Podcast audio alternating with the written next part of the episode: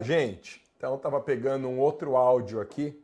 Então, sejam muito bem-vindos, sejam muito bem-vindas a mais um episódio do nosso programa Os Novos Tributaristas. Nesse episódio eu vou falar sobre as vantagens de advogar em direito tributário. Eu sou o professor Alexandre Mas e aqui nos Novos Tributaristas nós debatemos as melhores estratégias para, começando do zero, iniciar na advocacia tão próspera que é a advocacia em favor do contribuinte.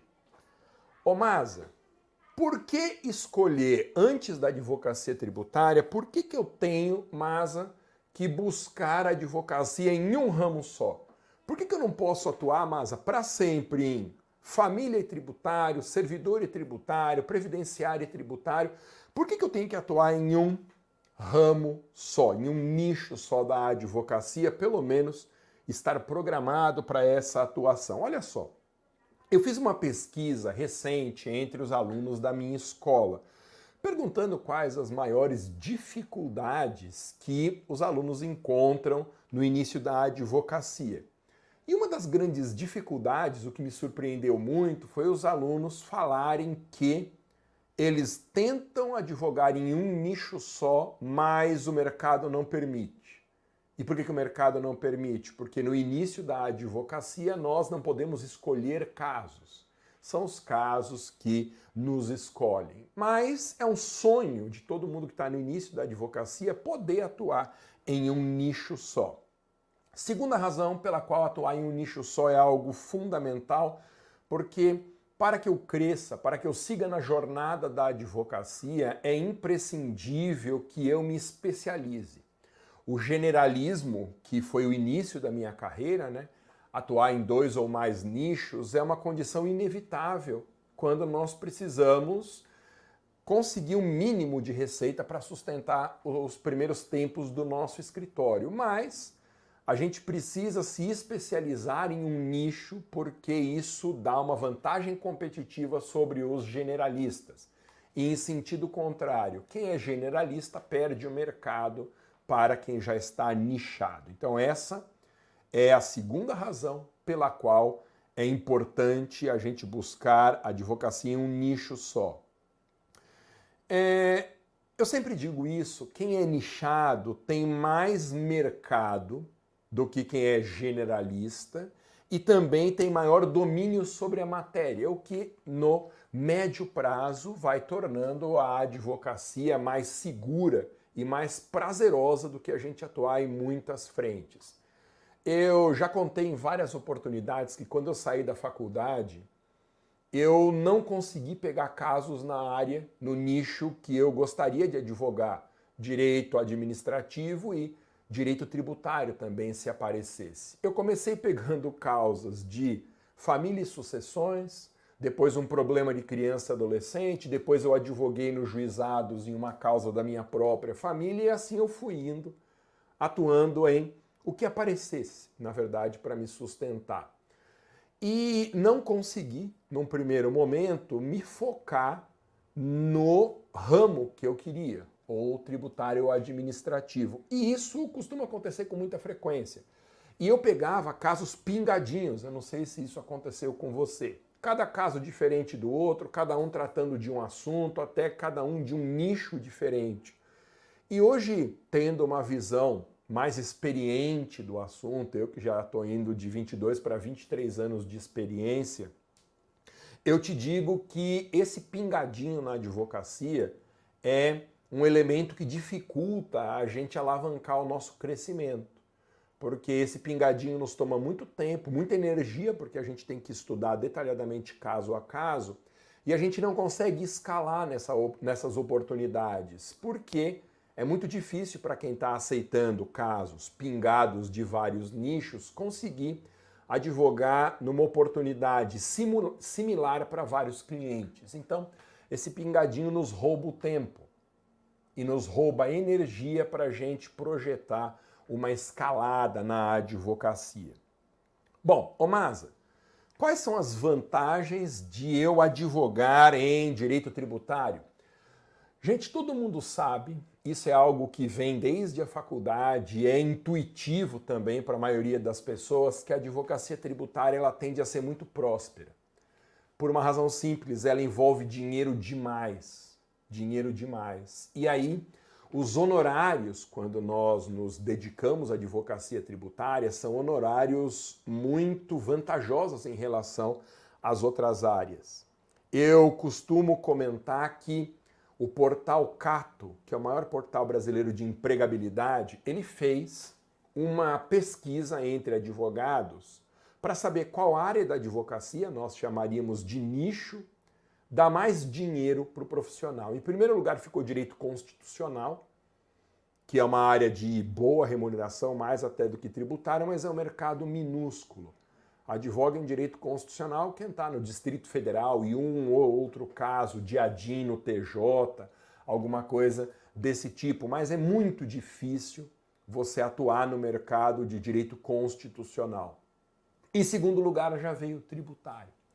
Então, todo mundo sabe desde a faculdade que a advocacia tributária é uma advocacia de potencialmente honorários bastante fartos. Mas Além disso, eu quero te dizer quais são as razões pelas quais é, é muito bom que você abra uma nova frente de atendimento no seu escritório para a defesa de contribuintes. Tem várias razões para isso.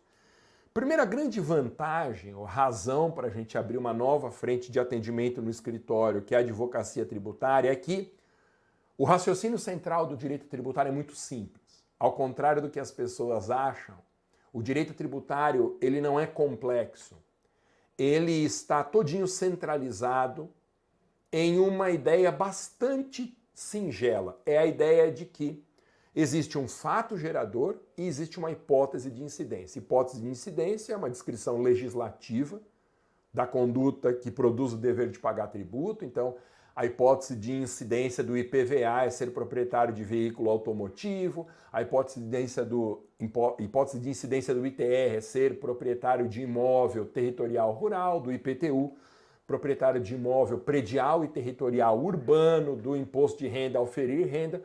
Ou seja, a lei que cria o tributo, repetindo uma norma constitucional, ela define a hipótese de incidência.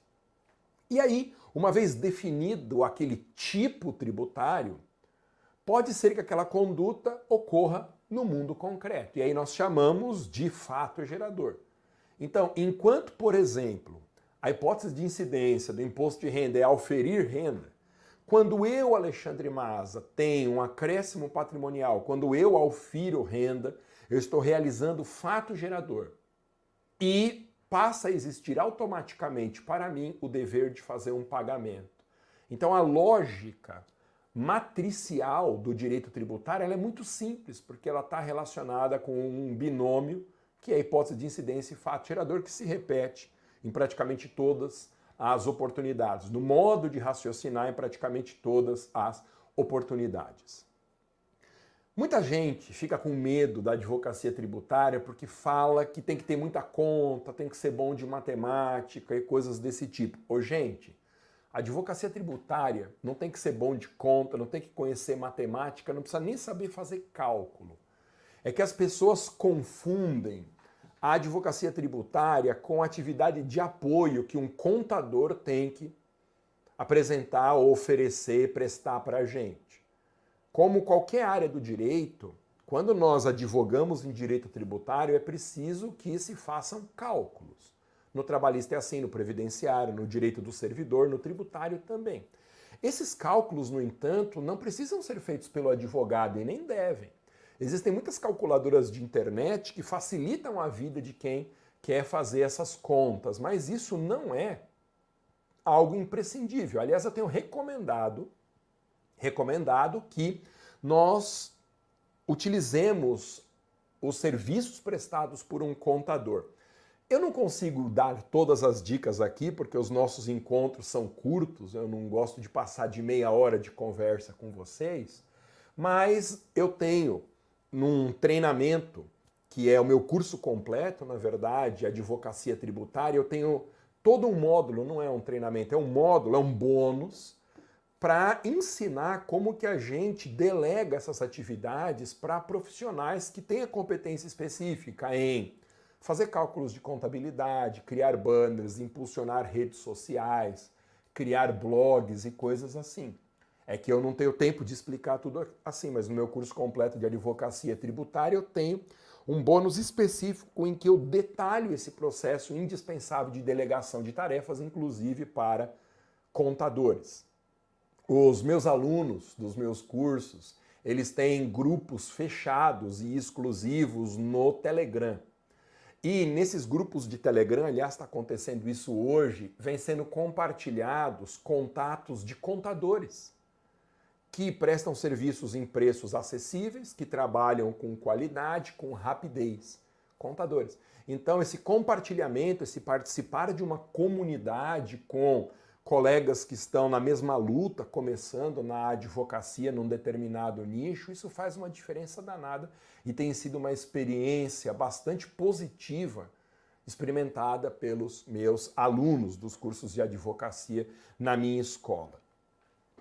Segunda vantagem de a gente atender contribuintes na advocacia tributária, da gente abrir uma nova frente de atendimento em favor de contribuintes, é que o mercado da advocacia tributária só vai crescer. Só vai crescer. Não existe hipótese desse mercado estagnar e muito menos dele retrair. E por que, que só vai crescer? Porque é simples. Há uma pressão cada vez maior sobre o Estado brasileiro para equilíbrio de contas. E como que você equilibra contas, você Estado? Fazendo duas coisas básicas. Diminuindo gastos e aumentando receita. Você diminui gastos reduzindo o que você paga para servidores, o que você paga para sustentar a máquina pública. E você aumenta a receita majorando tributos.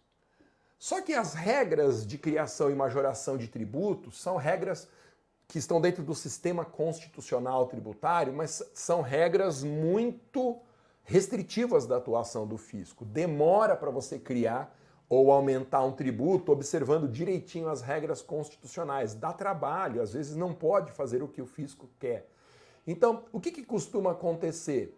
O poder legislativo e o fisco passam o carro em cima do contribuinte, ignorando garantias, porque a máquina pública de arrecadação, no desespero de equilibrar os gastos, sabe que, mesmo fazendo absurdos em relação ao contribuinte, a cada 100 contribuintes vitimados por esses absurdos, um ou dois vão reclamar na justiça. Então, vale a pena, em termos de resultado financeiro, você atropelar garantias do contribuinte, porque aquilo que você arrecada com a exigência ilegal acaba compensando o pouco que vai gerar de condenações judiciais originárias de ações propostas por 1 ou 2% dos contribuintes. Então, eu sempre digo isso.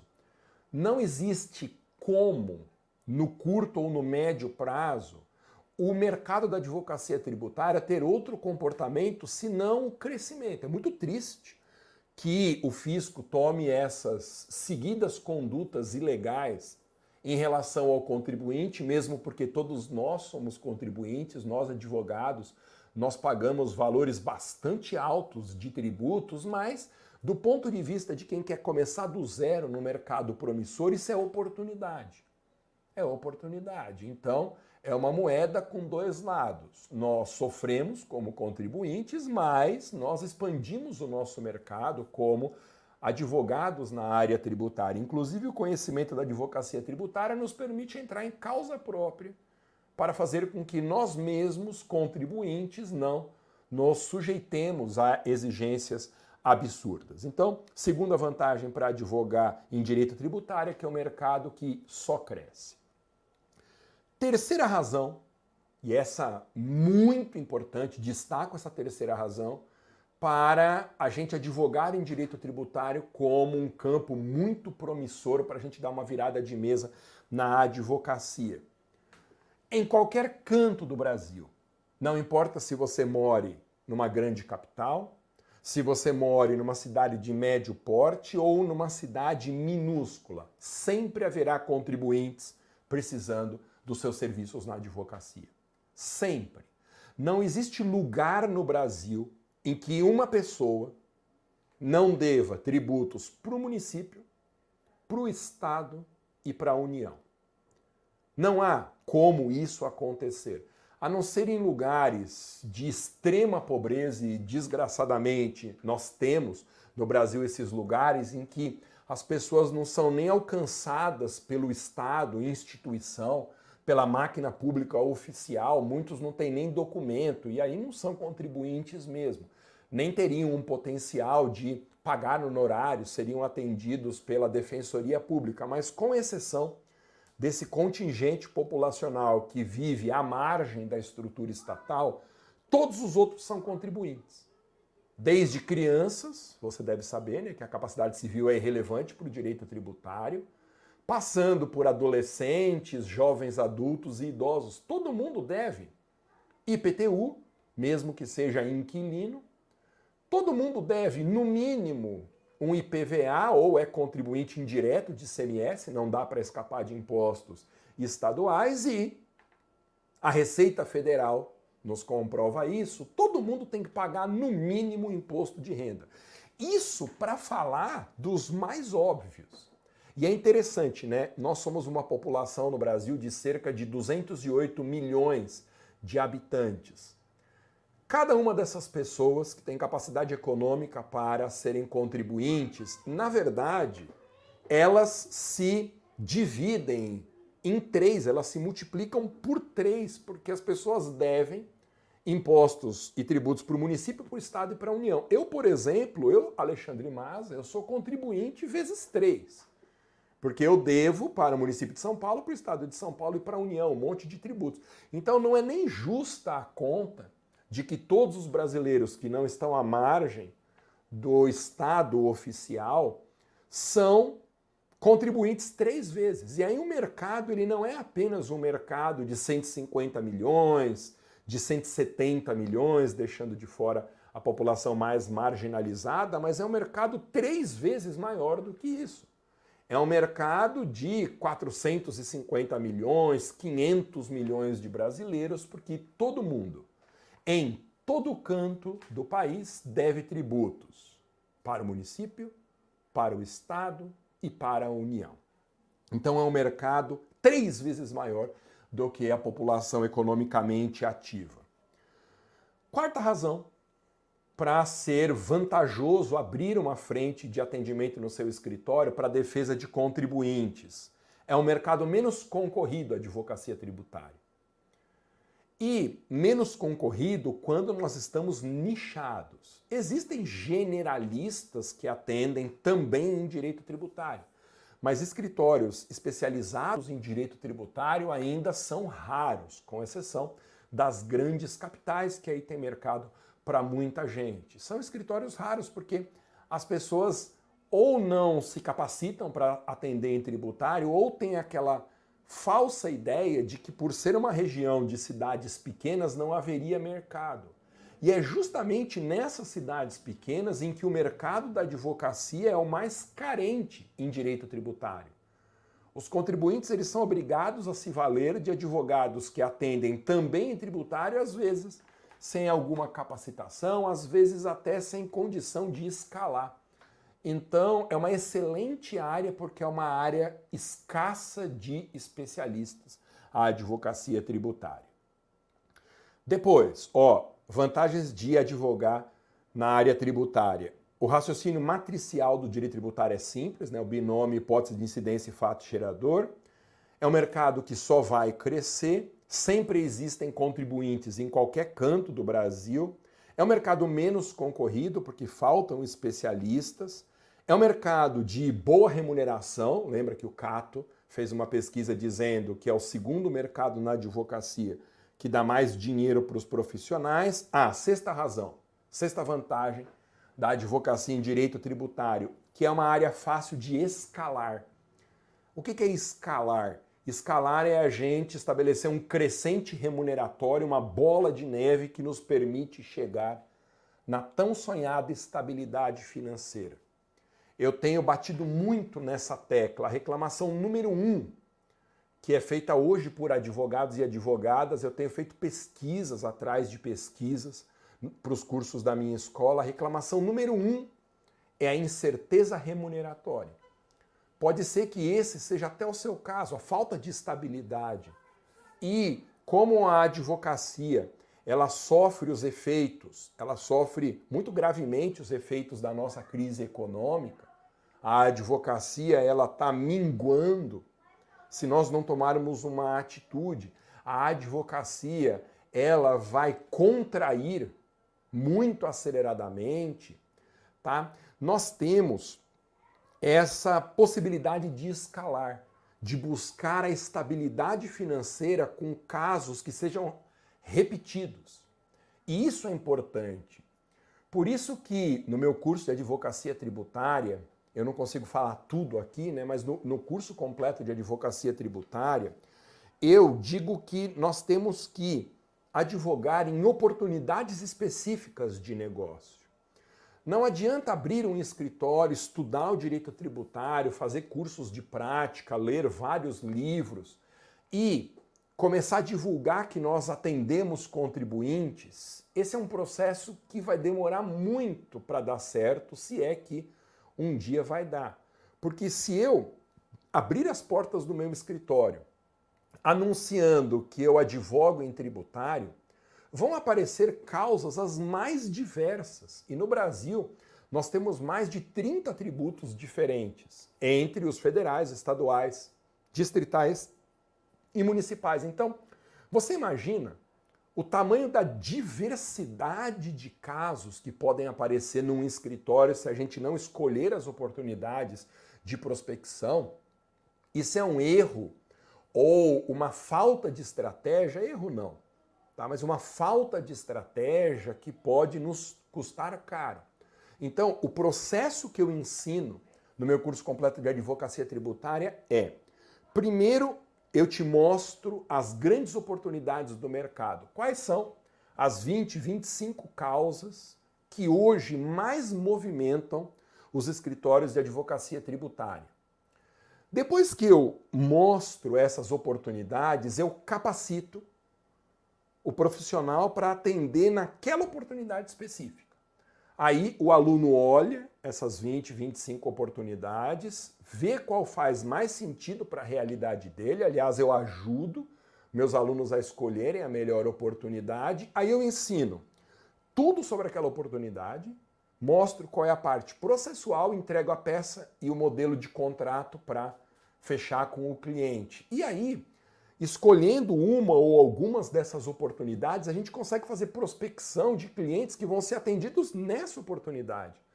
Então, se eu escolho como oportunidade de negócios, por exemplo, ICMS na base de cálculo da COFINS, que é chamada causa do século na advocacia tributária, eu só vou prospectar clientes potenciais dessa oportunidade específica. Porque eu consigo escalar, eu posso pegar o mesmo raciocínio, a mesma lógica processual, até a mesma petição com adaptações e atender 1, 5, 10, 40, 100 casos iguais. Isso que é escalar. Agora, se eu abrir um escritório, mesmo que ele seja subnichado, subnichado é quando você atende uma área dentro de um nicho. Né? Então, por exemplo, o escritório, se ele está atendendo só contribuintes, ele está nichado em tributário. Agora, se ele faz só ICMS, ele é subnichado.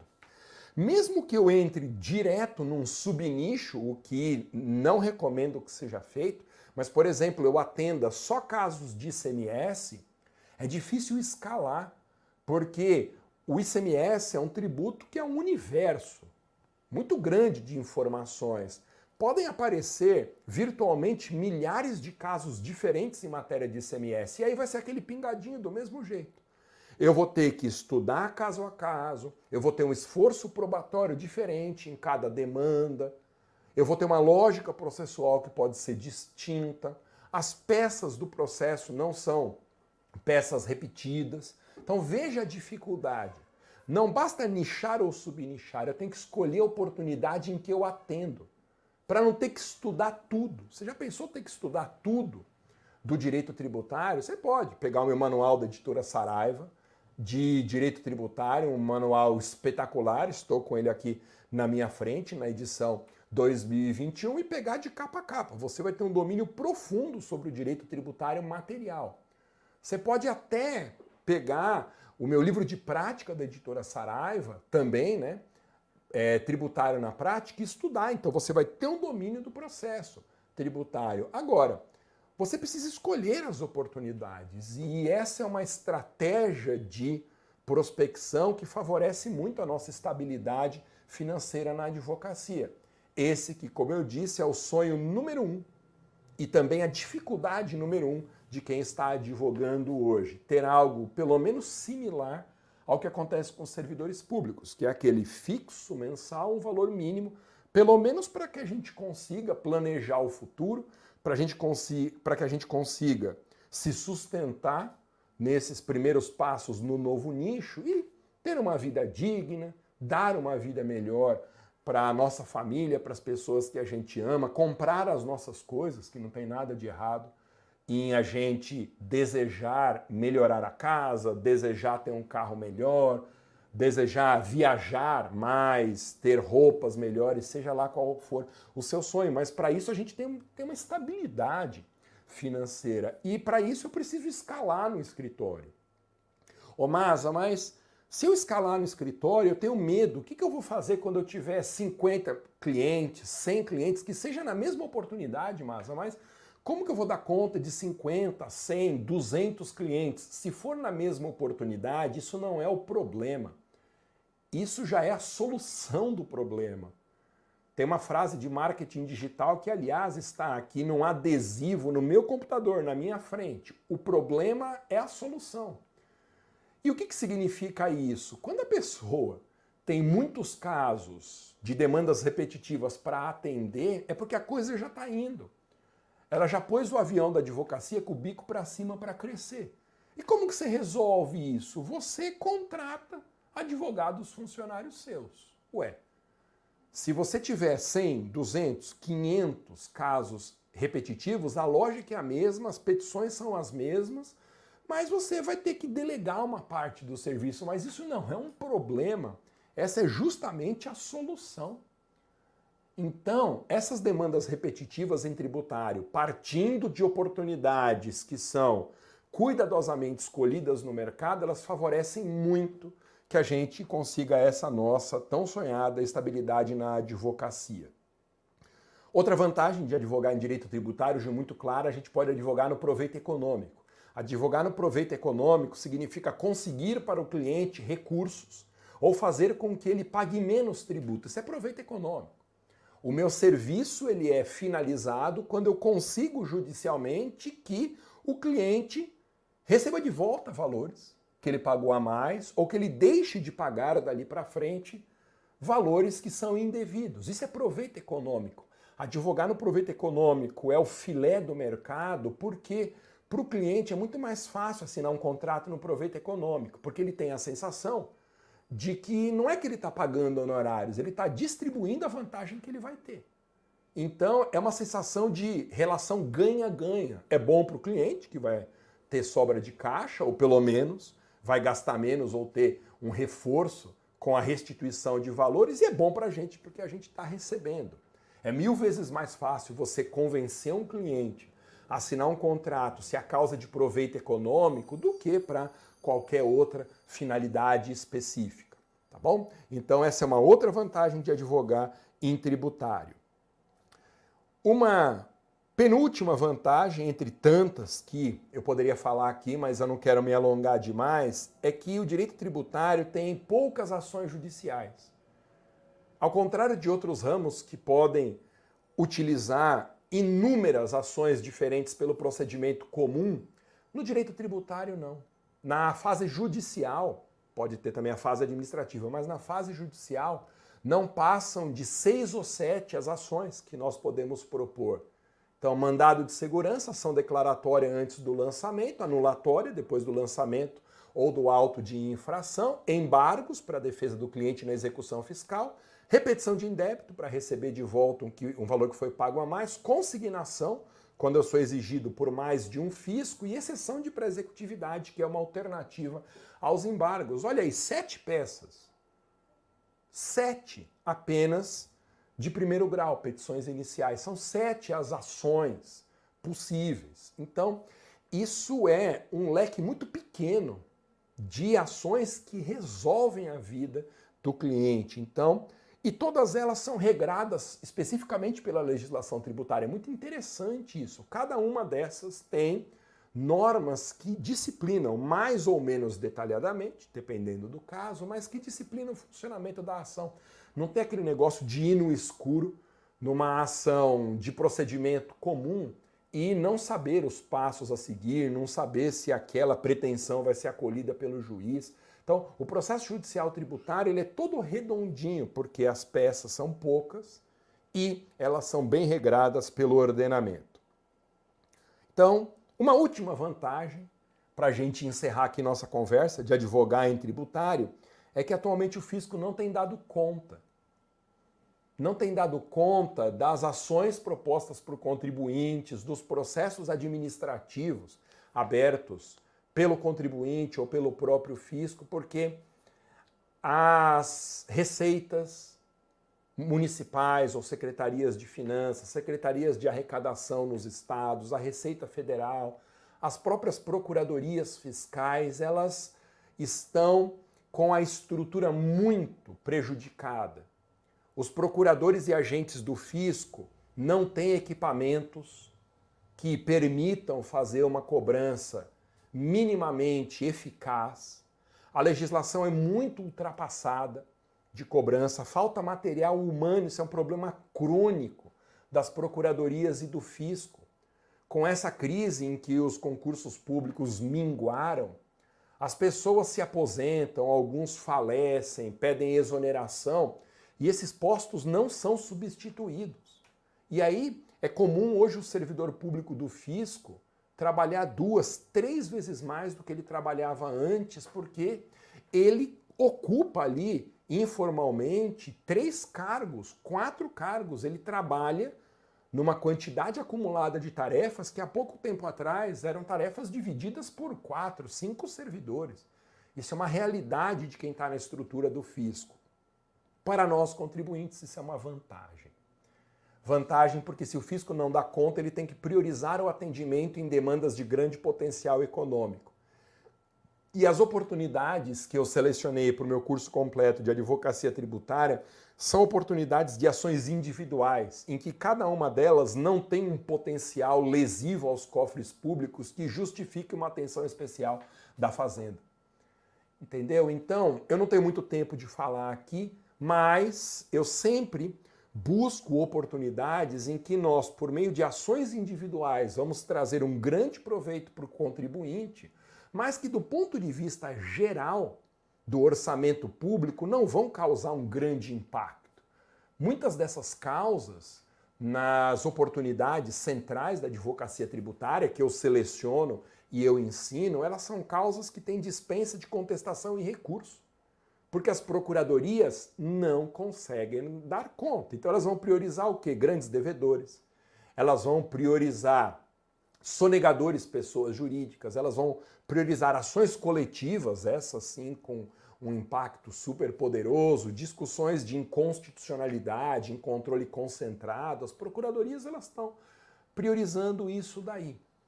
Então, é muito comum você, nas procuradorias e dentro dos órgãos do fisco, você ter uma lista de grandes devedores e focar os esforços naqueles grandes devedores.